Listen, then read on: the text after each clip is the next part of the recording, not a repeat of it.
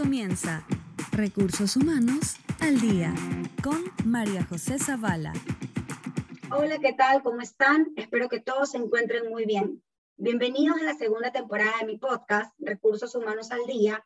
Hoy tenemos una invitada muy especial, Liliana Araque. Liliana es una profesional con una amplia experiencia en el área de talento humano, graduada en administración con una mención en relaciones industriales, máster en psicología y magíster en Derecho Laboral de la Universidad de Buenos Aires. Liliana, muchísimas gracias por aceptar mi invitación. Es un honor para mí tenerte acá en mi podcast. ¿Cómo estás? Gracias, Majo. Encantadísima de recibir esta invitación y poderte acompañar en este espacio con tu queridísima audiencia. De verdad te quiero felicitar por estos nuevos espacios que has creado donde nos podemos concentrar todos los colegas y quienes están interesados en este maravilloso mundo de los recursos humanos. Qué linda, qué linda. No, gracias a ti nuevamente por, por aceptar la invitación. Y, bueno, hablamos hace ahí, para la gente que nos está escuchando, pues hablamos hace unos mesecitos atrás y hasta que por fin pudimos eh, coincidir. Y bueno, feliz de, de, de tenerte acá, ¿no? Eh, cuéntame un poco, eh, Liliana, quisiera que nos cuentes así súper rápido un poco acerca de tu trayectoria laboral. Yo ya hice un resumen al inicio, pero quisiéramos conocerte un poquitito más. Ya, bueno, Majo, eh, mis inicios eh, fueron desde muy joven. Eh, yo comencé mi etapa, diría, bueno, de, de estudios cerca de los 17 años. en ese entonces yo me vinculé a un instituto técnico donde pude obtener una beca y allí pude iniciar una etapa de estudio y trabajo, o sea, una beca de estudio y trabajo. Allí me dieron la oportunidad de formarme estudiaba y trabajaba y, facilitaba en carreras o en materias de administración, contabilidad y mercadotecnia.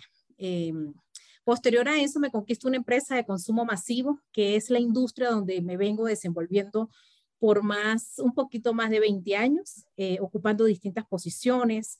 Empecé en cargos básicos como promotora de ventas. Allí comencé, fui ascendiendo, fui subiendo de cargo hasta lograr posiciones de liderazgo en compañías y, clientes de marcas reconocidas en el país. Algo que siempre me llamó la atención fue buscar o, ser un aporte para mejorar la relación entre empresa y empleados. ¿sí? Siempre, siempre he tenido clarísimo eh, mi pasión por la administración de recursos humanos. A diferencia de otros profesionales que lo descubren en el camino, yo siempre estuve clara de cuál era mi camino.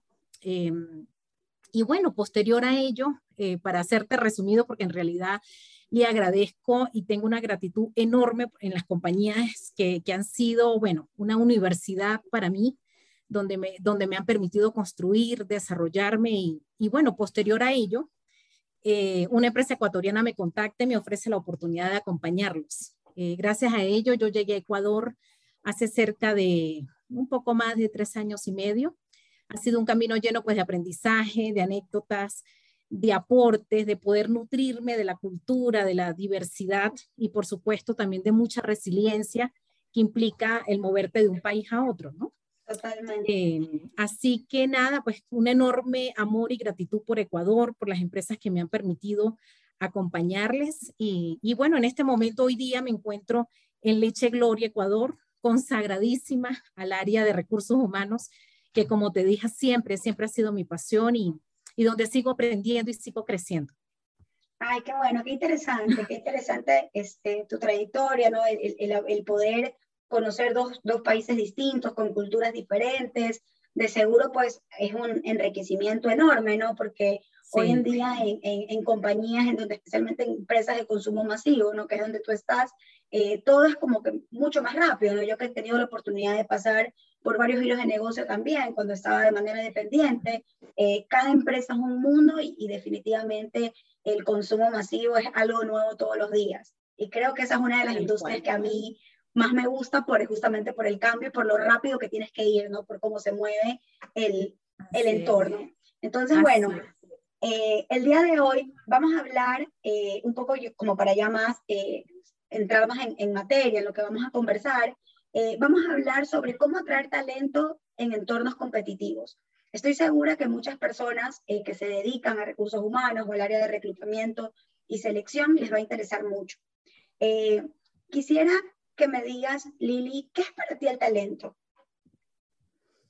A ver, yo lo veo desde dos puntos de vista, ¿no? El talento natural, el talento que está asociado a la habilidad innata, a la creación. Eh, por ejemplo, esos talentos, por ejemplo, para el que canta, el que dibuja o el que toca piano, por ejemplo. Eh, y está ese talento como, como aptitud, ¿verdad? Que es la capacidad que tenemos para desempeñarnos con excelencia en lo que nos gusta hacer. Eh, pienso que está vinculada con la inteligencia y, y, sobre todo mm, con esas capacidades y esas habilidades que en el camino vamos desarrollando. Ese es el talento y creo que como profesionales del área de recursos humanos estamos llamados a valorar ese talento que tenemos y también el de los demás, porque obviamente trabajamos con personas. Excelente, sí, lo más maravilloso que creo que hay dentro de un área del área que nosotros compartimos, pues es el, el, estar cerca de la gente y el poder ver cómo una persona capaz ingresa a la compañía con X posición y luego de unos años ver la evolución que va teniendo la persona, ¿no? Creo que es algo súper chévere de, de, del área de, de, acá de talento humano. Muchas empresas, ¿no? Eh, muchas empresas tienen ventajas como diferentes ventajas, ¿no? Como dar eh, este tema que está ahora muy, eh, que mucha gente lo habla, ¿no? Que es el tema de el salario emocional, ¿no? Que va muy de la mano también con la parte de cultura organizacional, porque creo que ambos se complementan, ¿no? ¿Consideras que los aspirantes hoy en día se fijan, eh, se fijan en una empresa que brinde este tipo de beneficios de salario emocional? Sí, Majo, total, totalmente. Y creo que en estos tiempos más sí se fijan y mucho más de lo que creemos. Hoy pienso que los candidatos son más audaces, se investigan, se indagan, ellos te llaman, te escriben, indagan eh, de qué empresa, qué es lo que la empresa está ofreciendo para ellos poder. Ya no les da vergüenza. Ya no les da vergüenza. Antes éramos más cautos, más prudentes y bueno, decíamos en el camino nos enteramos, pero hoy día pienso que no. Eh, los candidatos eh, sí necesitan tener información para o reúnen elementos claves que les permita tomar decisiones. Yo pienso que cada día las personas son más conscientes eh, de que cuando acceden a un puesto o cuando se comprometen con una empresa, saben eh, que están entregando lo más importante o lo más preciado que nosotros tenemos eh, como profesionales, que es nuestro tiempo. Y, qué sacrificios también muchas veces nosotros damos en el, paso, en el tiempo, en referencia a nuestras vidas personales, qué tan flexible puede ser la compañía en esos aspectos y sobre todo más eh, después de estos tiempos post pandemia, si tenemos que llamarlo de esa forma. Eh, yo pienso que debido al auge justamente hay un tema muy importante sobre el tapete de salud mental, de la paz, de qué buscamos, cómo me quiero sentir en donde estoy trabajando. Y por eso es que los candidatos reúnen todos esos elementos y beneficios. Ya lo eh, toman como parte de su, de como parte de un salario emocional. ¿no? Hay personas que a mí me han tocado, por ejemplo, que me dicen, ¿sabes qué? Yo prefiero ganar un poco menos, pero si yo tengo esta flexibilidad de horario, es algo que para mí eh, no tiene precio y prefiero ganar menos, pero saber que puedo tener a lo mejor más tiempo con mi familia, estar más, más tiempo con mis hijos, o capaz tener más tiempo para estudiar mi maestría en el caso de que no esté casada, porque muchas de las cosas que, que, me doy cuenta también de los talentos es que ni bien terminan la universidad y ya quieren, ya están pensando en la maestría. Antes era diferente, ¿no? Antes tú te graduabas de la universidad, querías adquirir experiencia y luego de unos años ibas por tu maestría. ¿Qué piensas tú de eso de ahí?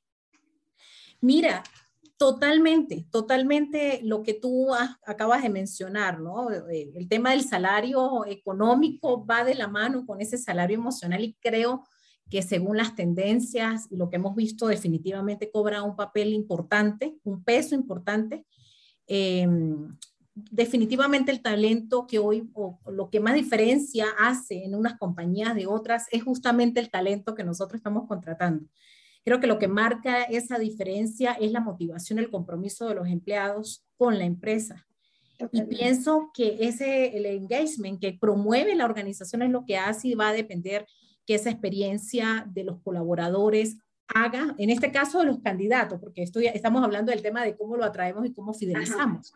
Entonces yo considero que, que es para, para las áreas de recursos humanos, más se nos convierte en el desafío principal de cómo hacemos o estamos obligados a que ese empleado, que esos recursos sean nuestro cliente interno. Yo creo que hay compañías que han trascendido en ese concepto, eh, en buscar, en atraer, en retener, pero más allá de retener, yo, creo más en la fidelización del talento y tiene que ver con todo el cuido de esa cultura organizacional que hoy como empresa podemos ofrecer. Eh, referido al contenido y los retos que suponen para esos profesionales eh, en su puesto de, trabajo, en las políticas de remuneración, en el reconocimiento y en el desarrollo profesional que ellos puedan, eh, que puedan trascender mientras que están dentro de las organizaciones, ¿no?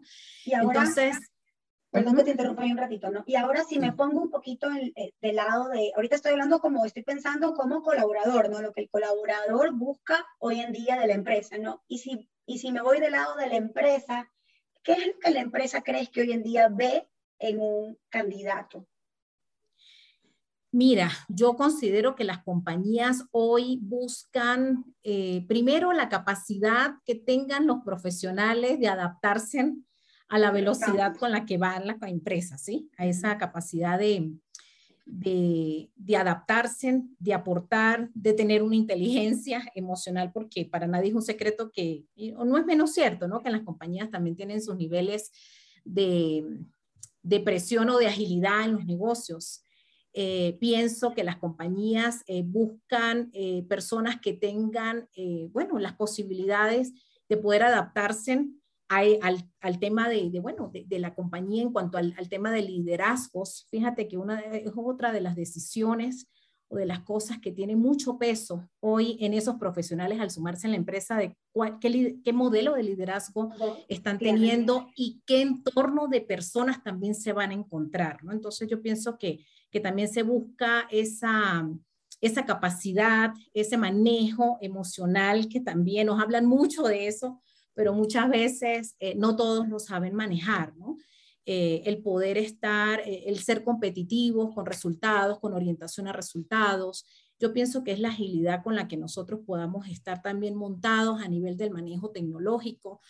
pienso que son muchos elementos, ¿no, Majo? Que, que hoy la empresa también valida y evalúa, balancea de, de, estos profesionales que puedan sumarse y que se parezcan también a la empresa a, a través de su cultura, ¿no? Sí, y yo creo que, ¿qué piensas tú un poco de, de, estas diferencias de, de edades, no? Eh, porque muchas veces decimos, no, hay empresas que, yo que estoy, por ejemplo, desde el área de consultoría, me dicen, no, quiero a alguien joven, quiero a alguien que venga como que con ese chip diferente, eh, pero muchas veces a lo mejor este joven, al no tener tanta experiencia, no tiene el liderazgo que necesitas o la competencia completamente desarrollada para poder tener eh, o para poder manejar un grupo de personas de diferentes edades. Entonces, capaz ahí tenemos que buscar a alguien que esté un poco más maduro, ya no lo mejor tan joven en edad, pero sí lo mejor un poco más maduro en cuanto a su inteligencia emocional, en cuanto al manejo de sus relaciones interpersonales, y eso te lo da definitivamente la experiencia. ¿Qué crees tú de eso, Lili? Mira, yo considero que, bueno, en todas las generaciones, todas se hacen necesarias, ¿sí? Eh, bien sea las figuras o los perfiles senior y también estas personas jóvenes que también se merecen el espacio y la oportunidad dentro del ámbito laboral, porque si no les damos la oportunidad, pues cómo toman la experiencia y cómo se desarrollan. Eh, ciertamente las empresas buscan hoy día que sus trabajadores tengan la capacidad de pensar de distintas formas que, se, que permita y, y aporten optimización de procesos, eh, sin duda el tema de habilidades blandas ha ocupado un lugar muy, muy importante porque pienso que, el tema de habilidades pues se va adquiriendo en cuanto a, capacidades técnicas, ¿no? Que ellos puedan tener, exacto. Em, cuando hablamos de, de, de estas personas jóvenes, bueno, te digo que según una encuesta, un resultado de un estudio que hizo la consultora Deloitte, dice que en pocos años representará el 75% de la fuerza laboral mundial estas generaciones, ¿no? Estas generaciones jóvenes. Entonces yo pienso que, hemos hablado, eh, hablamos de quiénes son estas generaciones jóvenes que pueden estarse sumando, pero siento que todavía hay, desconocimiento. Eh, creo que hay muchas personas que ven esta población un poco indescifrable, porque bueno, están con el, el, smartphone o la, la, tablet debajo del brazo, pero definitivamente eh, son personas que, insisto, se merecen la oportunidad, eh, traen unas cualidades interesantes que hacen eh, potencializar justamente lo que hoy las compañías buscan en, este, en esta en estas posibilidades, en este crecimiento tan acelerado, ¿no? Que, no, que nos ha obligado el mismo sistema y las tendencias. Entonces, para mí, definitivamente, creo que todos tienen una importancia, una posición y, y ojalá que las compañías tengan esas posibilidades y esa apertura, especialmente para incorporar a estas generaciones más jóvenes a las empresas. Qué chévere, Lili. Sí, totalmente de acuerdo con, con, con, lo que, con lo que mencionas. Para finalizar, ¿qué consejo nos puedes dar a las personas, de, tanto a los candidatos o a las personas que están buscando un nuevo desafío laboral, como a las personas de recursos humanos que a lo mejor recién están eh, ingresando o van a aprender de esta área que, que nos apasiona tanto a las dos? Bien, bueno, un consejo para los futuros profesionales, bueno, pienso que, que es importante eh, la actitud, la, todo, todo lo que está asociado a la actitud, a las habilidades interpersonales que son tan indispensables para un desempeño más competitivo de cara a los equipos de trabajo que ellos se van a encontrar en las compañías que los, que los contraten, que les den esas oportunidades, el poder establecer relaciones laborales sólidas y de confianza. Em, pienso que son cualidades sencillas, ¿no, Majo? Pero que se traducen potencialmente en la trascendencia o no de, estos profesionales dentro de las empresas. Eh, para mis colegas de recursos humanos, pienso que, bueno, tenemos una responsabilidad importante, estamos siendo llamados a montarnos en, una, en un proceso de cambio, de, cambios transformacionales en las compañías. Pienso que recursos humanos es un punto o es el departamento, y siempre lo hemos hablado, que es el socio estratégico, lo escuchamos mucho últimamente se escucha mucho el tema de que somos el departamento del socio estratégico, pero definitivamente sí es importante que impactemos y estemos muy de cerca a los CEO, a los, a los gerentes generales, a los, a, los líderes ¿no? que hoy toman las decisiones dentro de las compañías. Eh, pienso que hace falta eso, sensibilizarnos en la responsabilidad importante que tenemos. Pienso que todas las buenas prácticas que hoy ya, yo creo que por default ya muchas conocemos, que favorecer siempre la comunicación y la empatía, para poder fidelizar, como, como clave para fidelizar el talento, la comunicación, la cercanía con la gente, eh, el poder crear ambientes de trabajo, ecosistemas laborales saludables.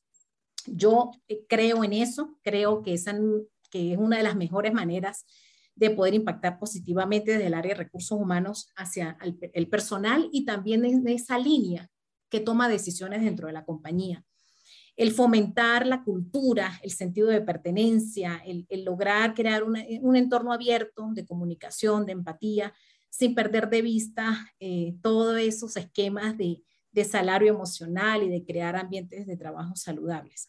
Entonces, esa sería mi, recomendación. Pienso que tenemos un reto, un desafío bonito, quienes estamos en el área de recursos humanos. Eh, hay un tema de tendencias que no podemos perder de vista, más hoy es qué nos está diciendo el mercado, qué está pasando en la industria, en las compañías. Fíjate que uno de los desafíos que tenemos en recursos humanos es el tema de atraer y retener talento.